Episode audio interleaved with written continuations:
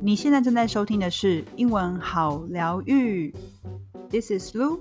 This is Tati。我们用富有意涵的英文故事疗愈你，让你和英文噩梦说拜拜。嘿、大家好！这个礼拜我觉得呃有一个蛮有趣的故事，想要跟大家聊聊，就是有关于美的定义这件事情。最近呃，我不知道大家有没有注意哦，就是很多的一些设计呀、或者是一些在书籍里头，你都会看到一个字叫做“拓基”。拓基，对，很多人会念成是侘寂风，它就是来自日本的一个对于美的那种概念啦。那日文叫做瓦比萨比，啊，不是瓦萨比，是瓦比萨比。瓦，比萨比，那它这种的概念看起来有点像是呃，反应就是很自然、不完美，或者是嗯、呃有一些拥有时间的痕迹啊，或者是岁月的痕迹，他们就觉得啊，不完美才是美这样子。这有点让我想到那个诶、法国女人。我觉得法国女人也是很反映那种，就是他们不在乎你要来 be perfect，就是没有 wrinkles，no wrinkles，然后他们的头发很随性那种感觉。就是让他们自然的生长，他才觉得说这个才是人生嘛，就是生活也是如此。就是有一些人可能经过了一些大风大浪，或者是各种人生体验之后呢，他才会觉得哦，OK，我的人生会呃很美，就是不一定要真的是过得很 perfect。譬如说，I have to be happy, I have to be rich, you know, I have to have a car, a house, you know，这是很多人以为的完美人生，可是那个并不一定是完美。就有点像是，如果你人生是一张白纸，那不是挺无聊的？或者是你的人生就 有点像是很多人梦寐以求的哦，我要去呃读好的学校，然后赚很多的钱，然后 you know 住好的家，然后就是过得很富裕。对他们来讲，不一定是完美的人生。而且如果你一直在用你的人生，you know you do all the waitings in your life. I'm like waiting to be rich. I'm waiting to be successful. Waiting to be be a person who has a lot of who has luxurious cars and you know whatever.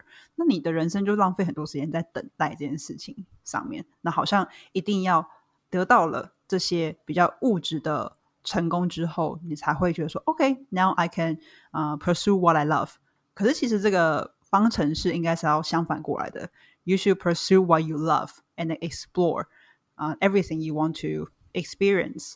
那其实不管就是你做那件事情之后有没有成功，I think it's okay，因为你或多或少都会从那个事件中学到了一些什么嘛。那学的过程中，你就会进而去知道说，哦，this is what I like, this is what I don't like. So even if everybody said I should like this, but I just don't like it, and it's okay，我会觉得还是鼓励大家说，就是一定要去勇敢的尝试 各种你想要尝试的事物，然后你才不会在可能就是人生的后半段，就是觉得哦，so much regret，很多很多的后悔跟遗憾。All right，那我们今天呢，就是要来讲一个故事，然后这个故事就在讲心这件事情。We will begin with a slower speed. The most beautiful heart.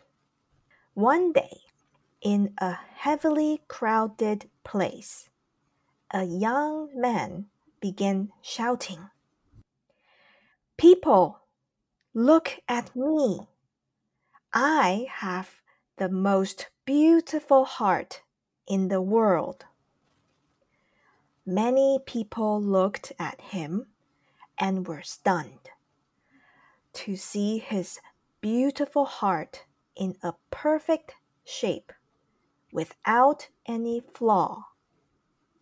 It looked quite amazing. Most of the people who saw his heart were mesmerized by the beauty of his heart and praised. However, there came an old man who challenged the young man. No, my son, I have got the most beautiful heart in the world. The young man asked him, Show me your heart then. The old man showed his heart to him.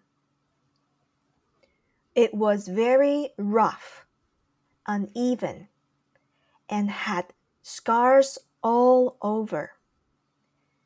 In addition, the heart was not in shape.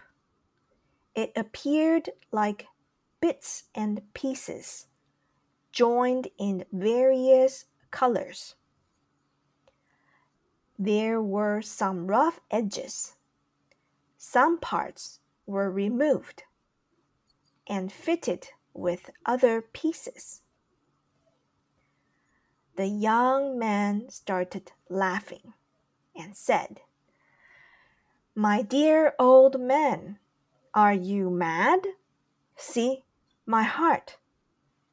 How beautiful and flawless it is. You cannot find even a bit of imperfection in my heart. See yours? It is full of scars, wounds, and blemishes. How can you say your heart is beautiful? Dear boy, my heart is just as beautiful as your heart is. Did you see the scars?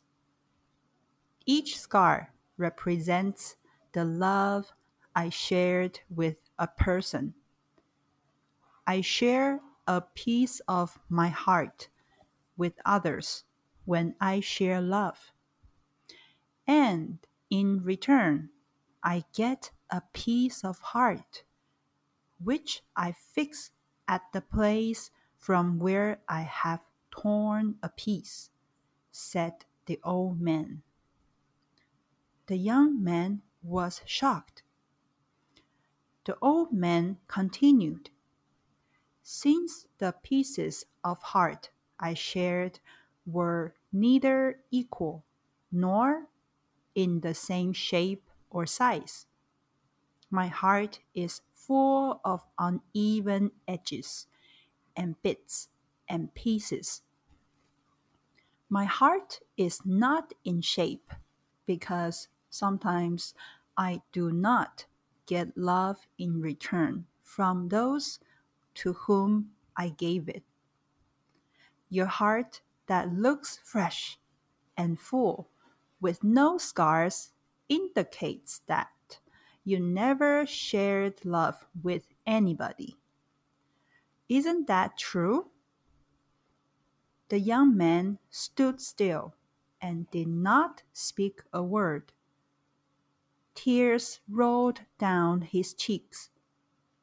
He walked to the old man tore a piece of his heart and gave the piece to the old man. Many give importance and respect to physical beauty, yet, real beauty is not physical. So now we will begin the story in a normal speed. The most beautiful heart. One day, in a heavily crowded place, a young man began shouting, People, look at me! I have the most beautiful heart in the world. Many people looked at him and were stunned to see his beautiful heart in a perfect shape without any flaw. It looked quite amazing. Most of the people who saw his heart were mesmerized by the beauty of his heart and praised. However, there came an old man who challenged the young man. No, my son, I have got the most beautiful heart in the world.